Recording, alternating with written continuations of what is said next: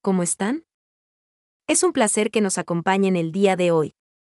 Bienvenidos al podcast Psicología Clínica al Día. Una producción de Neuroopción Centro Psicológico. Un centro de psicoterapia especializado en terapia cognitivo-conductual ubicado en la Ciudad de México. El día de hoy exploraremos el tema. Depresión y soledad. El vínculo entre depresión y soledad es un fenómeno preocupante.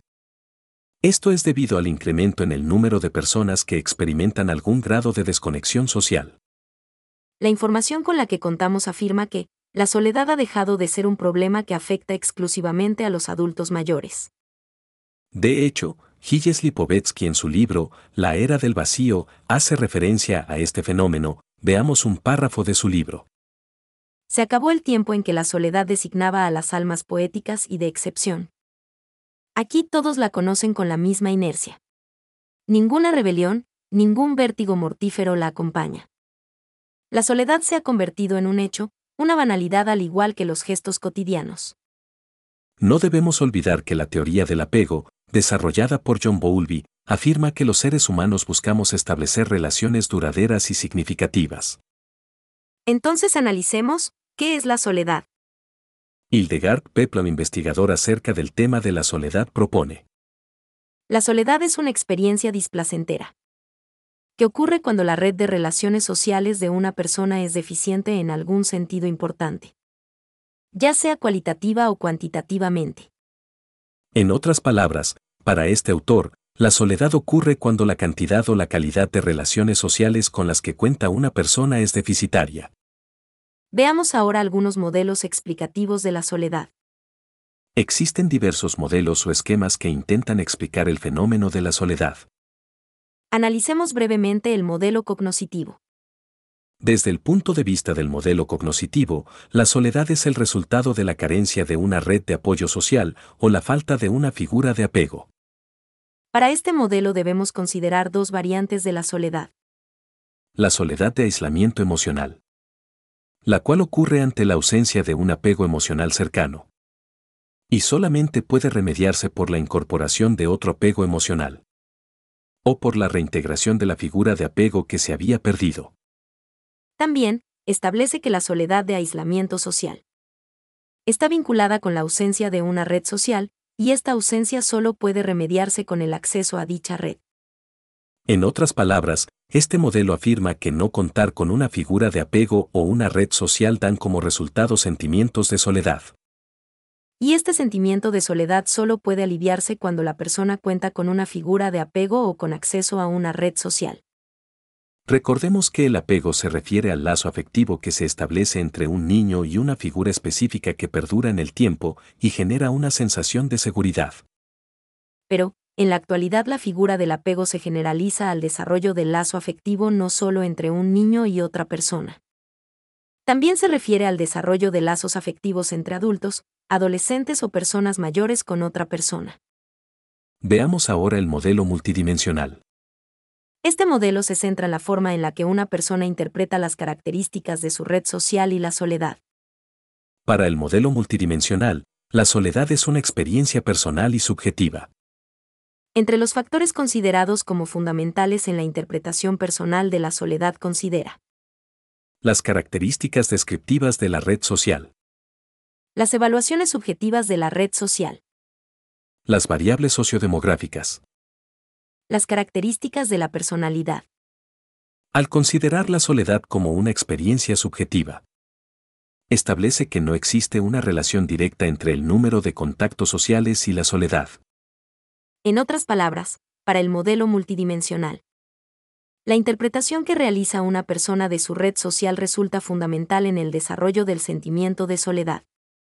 También, afirma que una persona puede experimentar soledad. Independientemente del número de contactos sociales con los que cuente si la persona los percibe como deficitarios. Veamos ahora algunos puntos importantes para poder entender el problema de la soledad. Las personas que sufren de soledad no quieren reconocerse como tal. Debido a sentimientos de vergüenza o a la dificultad que experimentan para superar la soledad. También, el problema de la soledad no se asocia con la búsqueda de ayuda psicológica. ya que no se percibe por las personas como un problema que afecta la salud mental. Así es, tal como lo denuncia Lipovetsky, la soledad se percibe como una característica que se ha vuelto en la vida. Debemos aclarar que no todas las personas experimentan la soledad asociándola con sentimientos negativos. Por esta razón, es necesario diferenciarla entre soledad objetiva y soledad subjetiva. La soledad objetiva hace referencia a la falta de compañía, pero sin que la persona experimente sentimientos desagradables. Muchas veces es elegida y otras veces consecuencia de la vida.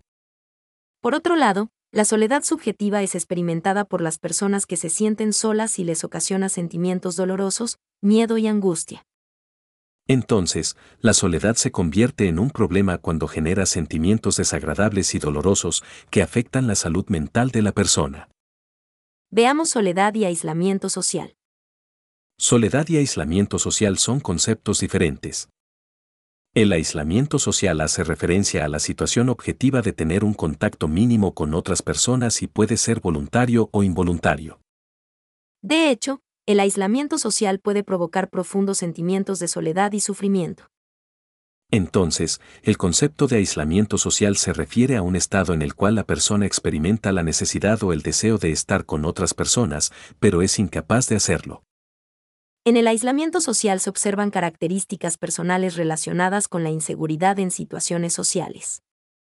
Sigamos con la importancia de las relaciones sociales. Podemos afirmar que los seres humanos estamos diseñados para vivir en sociedad, trabajar juntos, confiar en los demás, etc. Tenemos necesidades y deseos, los queremos compartir con otras personas. Sabemos que nuestros triunfos, derrotas o miedos no son lo mismo sin alguien con quien compartirlos.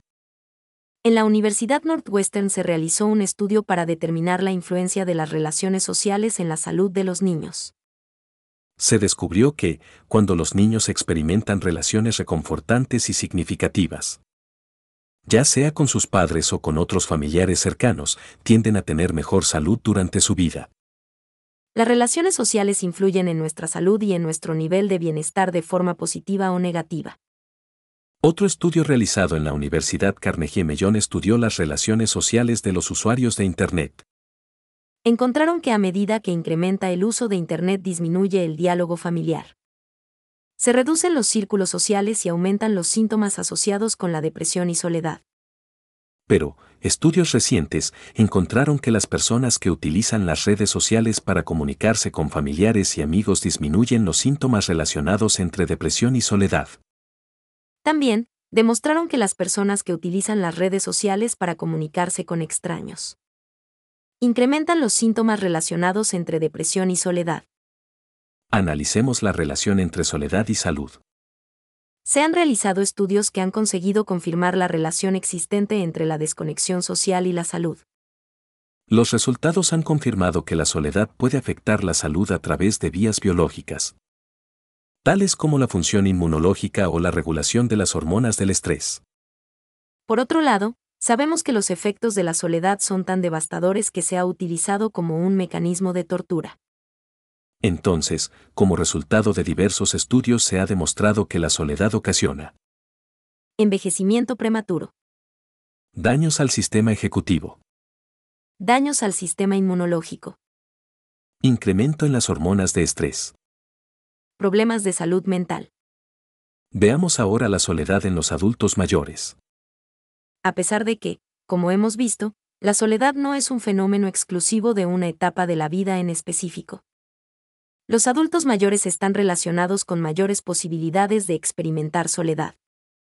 De hecho, se conoce el síndrome de soledad relacionado con los adultos mayores como un estado psicológico que sucede como consecuencia de pérdidas en el sistema de soporte individual.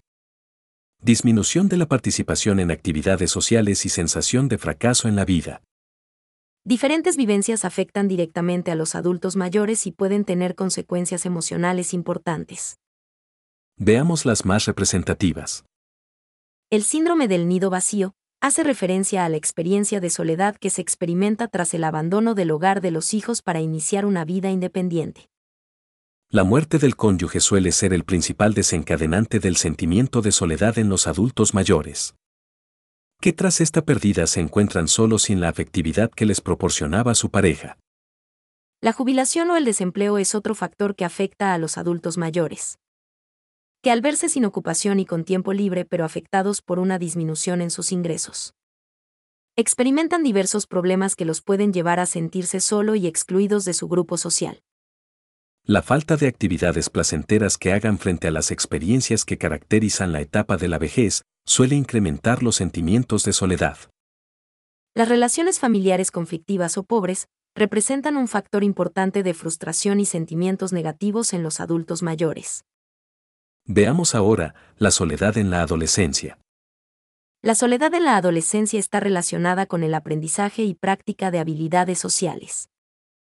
Una deficiente habilidad para la interacción social y un modelo idealizado de las relaciones sociales repercute en la probabilidad de experimentar soledad. Debido a los cambios característicos de esta etapa del desarrollo, se espera que los adolescentes experimenten algún grado de soledad. Sin embargo, los sentimientos dolorosos persistentes relacionados con la soledad reflejan un problema que requiere atención. La soledad en la adolescencia refleja insatisfacción social, emocional, de afecto y de apoyo, que se asocia con la necesidad de establecer relaciones interpersonales satisfactorias. Entonces sabemos que en los adolescentes la soledad es producto de relaciones personales insatisfactorias que afectan su integridad emocional y social. De hecho, la soledad puede ser desencadenante de resultados negativos a nivel físico y mental.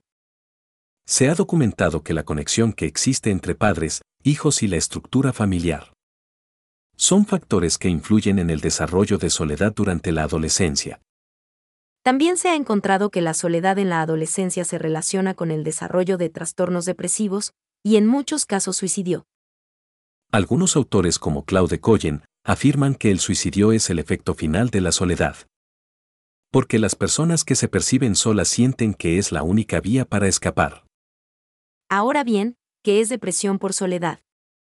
La depresión es un trastorno psicológico que afecta el estado de ánimo de las personas y se relaciona con la tristeza profunda y la desesperanza.